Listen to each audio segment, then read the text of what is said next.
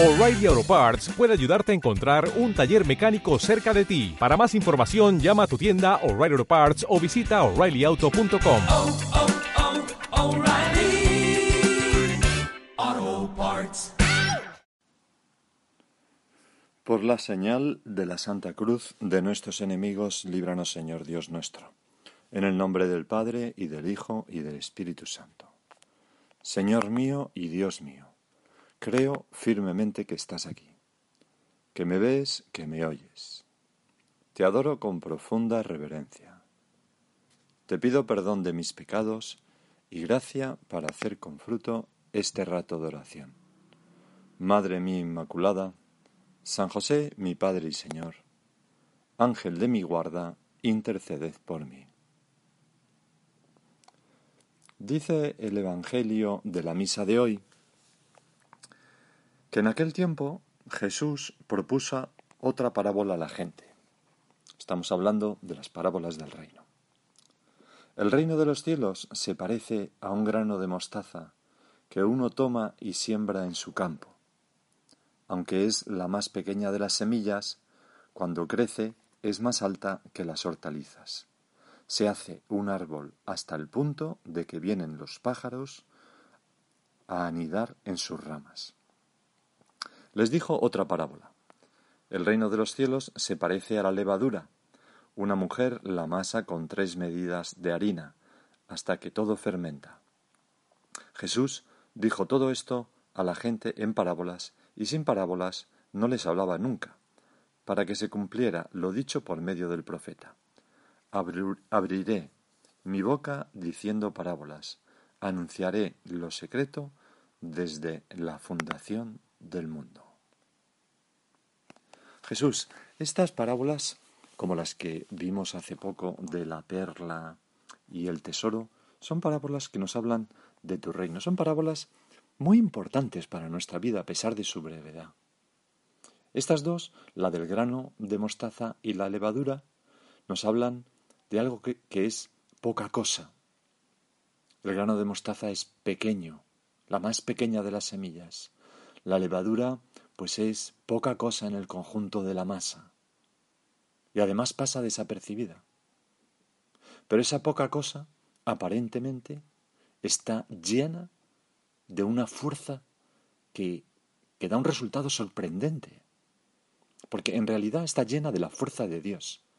Así es el reino de Dios que está dentro de nosotros. Así es una palabra tuya, Jesús, que hiere mi corazón, una frase que escucho en mi oración, una emoción, un consejo en la dirección espiritual, una buena acción que me suscita el Espíritu Santo y que felizmente hago, un acto de entrega gozoso a mi familia, a los que quiero, o a un desconocido, o a un compañero, o a los pobres.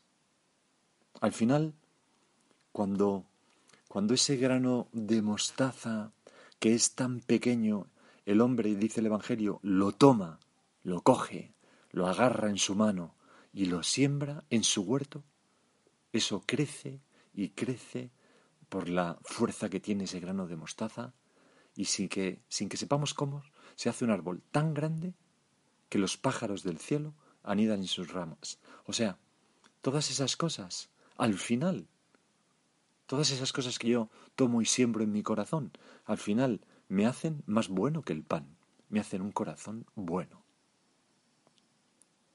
Esta parábola del grano de mostaza, la mostaza negra se refiere, pues es un árbol que puede llegar a tener hasta cuatro metros y, y, los granos de mostaza, yo los he visto en Tierra Santa, son realmente diminutos, una cosa pequeñísima, pequeñísima, no llega ni un milímetro. Y se llenan de pájaros los granos de mostaza, especialmente los jilgueros, son muy atraídos por esos, por esos árboles y hacen allí sus nidos, etc. El centro de esta parábola es la antítesis entre la pequeñez de la semilla y su florecimiento al final de los tiempos. El reino de Dios siempre está empezando. La iglesia siempre será grano de mostaza, una cosa pequeña en el mundo, pero siempre dará un fruto impresionante y sobre todo al final de los tiempos. Y tú y yo también. Cada generación tiene que empezar la siembra de una semilla diminuta que parece que es la más pequeña de la, no, que es la más pequeña de las semillas, pero que dará una, un árbol, no el más grande, pero un árbol bastante grande donde se cobijará mucha gente y encontrarán reposo, paz, felicidad. Fíjate lo que decía San Jerónimo. La predicación del Evangelio es la más humilde de las teorías intelectuales. Esta doctrina, desde el comienzo mismo, parece absurda, cuando predica que un hombre es Dios, que Dios muere, el escándalo de la cruz. Y esto, Señor, sigue siéndolo, pero no importa. No importa en absoluto. Nosotros tenemos una confianza ilimitada en la fuerza de esa semilla de mostaza, de ese grano de mostaza que, que, dará un fruto increíble en todas las almas, no solamente en las nuestras. Por tanto, tú, quien quiera que seas, no te desanimes, persevera, habla de Jesucristo, habla de Dios, victures victory, los vencedores seguirán venciendo, dice ese adagio latino. Y al mismo tiempo, esta parábola que tú pusiste, Señor, me sirve tanto a, mí y a cada uno de nosotros, pienso que también, para no ser impaciente, para no quererlo todo ya y ahora, para mm, ¿cómo diría yo? Trabajar con esfuerzo un día y otro en cosas aparentemente vulgares. Yo como sacerdote, pues ahora pienso en predicar un día y otro las mismas cosas, celebrar los sacramentos lo mejor posible, sonreír a la gente, atender con paciencia a las personas en la confesión y la acción espiritual, y no solo con paciencia y con humildad, dar un día y otro los mismos consejos, perdonar un día y otro los mismos pecados, eh, las mismas cosas, ¿no? Contemplar un día y otro que en misa pues la gente está mirándose la punta de los pelos o mirando el móvil en vez de estar atentos. Bueno, pues cosas que todos tenemos. Pero da igual, no hay que ser impacientes, porque esa semilla pequeñita que estamos sembrando dará un fruto impresionante. Fíjate cómo lo decía el cardenal Benedicto XVI, perdón, en una conferencia que pronunció en el Congreso de Catequistas y Profesores de Religión que se celebró en Roma hace ya muchos años. Pues en aquella conferencia, que es memorable, es impresionante, decía, sin embargo, aquí se oculta también una tentación, la tentación de la impaciencia, la tentación de buscar el gran éxito inmediato, los grandes números, y este no es el método del reino de Dios. Para el reino de Dios, así como para la evangelización, instrumento y vehículo del reino de Dios, vale siempre la parábola del grano de mostaza. No los grandes números, sino una cosa pequeña. Recuerdo ahora cómo, cómo más de una vez en mi vida he predicado un curso de retiro para una, dos, tres personas, siguiendo aquel consejo de San José María, ¿no? ¿Y, y cuánto fruto ha tenido esos cursos de retiro muchas veces en esas personas? Sigo leyendo ahora al cardenal Ratzinger en esa cita, perdón, al Benedicto XVI. Nueva evangelización significa no contentarse con el hecho de que el grano de mostaza haya crecido el gran árbol de la iglesia, en el gran árbol de la Iglesia Universal, ni pensar que basta el hecho de que en sus ramas puedan anidar aves de todo tipo, sino actuar de nuevo valientemente con la humildad del granito, dejando que Dios decida cuándo y cómo crecerá. Qué bonito esto, ¿verdad? Si tú tienes un amigo, pues siembra un granito, da un buen consejo y ten la humildad de esperar a que eso crezca dentro de unos años, quizás no ahora. Si eres padre, madre, pues a tus hijos siembra con paciencia, con humildad, con constancia, sin ser pesados y deja que eso dé su fruto. Porque lo que es de Dios, si lo rodeas de oración, si lo que tú dices no lo dices por rabia, por enfado o por vanidad de que te gustaría que tus hijos fueran de un modo o tu amigo, sino que lo dices por amor a Jesús, por amor a Dios y por amor a tus hijos, a tu amigo o a quien sea, eso siempre es eficaz, aunque tarde su tiempo. Y luego tenemos la parábola de la levadura en la masa. El reino de los cielos es semejante a la levadura que toma una mujer y mezcla con tres medidas de harina. Es curioso porque, Señor, pones una cantidad de harina impresionante. Tres medidas eran, pues cada medida era como 12 litros más o menos. 12, no, o sea que, sería como pan para 100 personas. ¿no? Y, Jesús eh, vio muchas veces este proceso de hacer pan. Se lo vería a la Virgen María.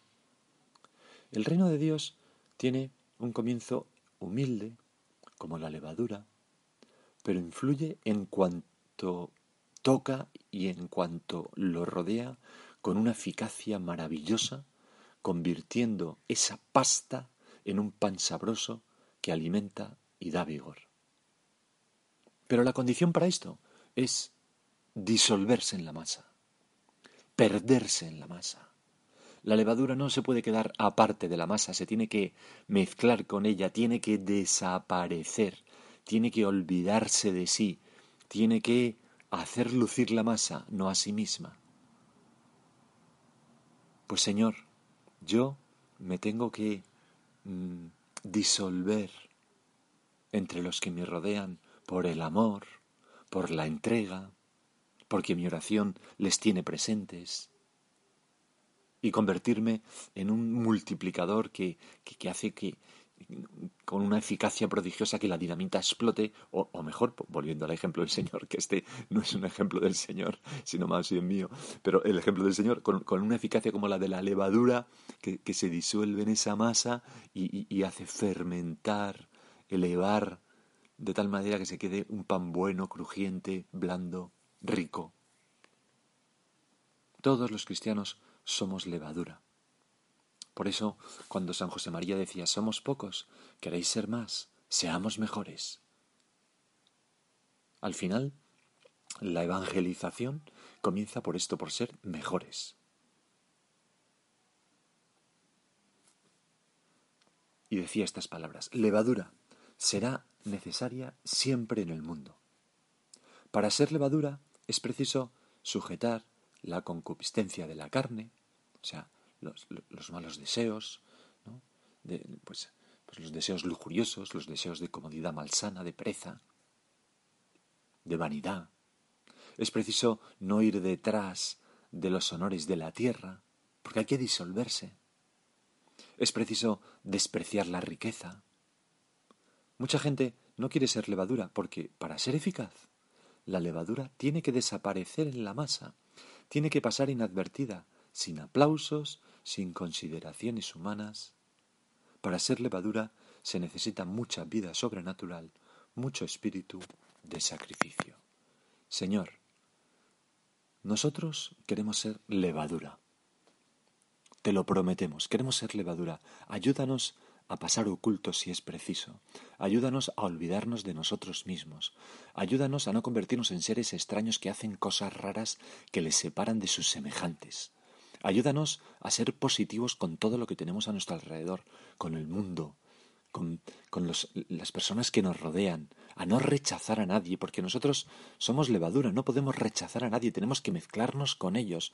Ayúdame a estar tomándome una cerveza con una persona que piensa muy distinto a mí y que me está justificando el aborto y estar tranquilamente tomándome una cerveza con ella e intentando pues dar mis argumentos con paz, porque eso es ser levadura. Ayúdame a estar en personas que, que, tienen un estilo de vida muy distinto al mío, pero que son la masa en la que yo me tengo que disolver, no transformándome yo en ellos, sino haciéndoles cambiar y convertirse en un pan sabroso a la boca de Dios, en buenos cristianos. Y para eso contamos con tu ayuda. El mejor ejemplo de estas dos parábolas es la Virgen María. Siempre ocurre, claro, el mejor ejemplo del reino, pues eres tú, Madre nuestra. ¿Cuál es ese grano de mostaza que, que dio un árbol frondoso donde se cobijaron todas? Pues el, seno de la Virgen María. Esa semilla que puso el Espíritu Santo y que se convirtió en, Jesucristo. ¿Cuál es esa levadura que, que, ha hecho como eh, mm, convertir, eh, no sé, lo duro en una cosa amable y rica y sustancioso? Pues la carne de la Virgen María, que al, que al Dios inasible, al Dios omnipotente, al Dios tremendo, nos lo ha convertido en un pedacito de carne, en un bebé que lloriquea y en una persona amable, de mirar dulcísimo, de palabras cariñosas y de vida entregada a nosotros, que fue Jesucristo. Pues vamos a, a, pensar cada uno de nosotros en estas, en estas parábolas que, que definen tanto cómo debe ser nuestra vida cristiana.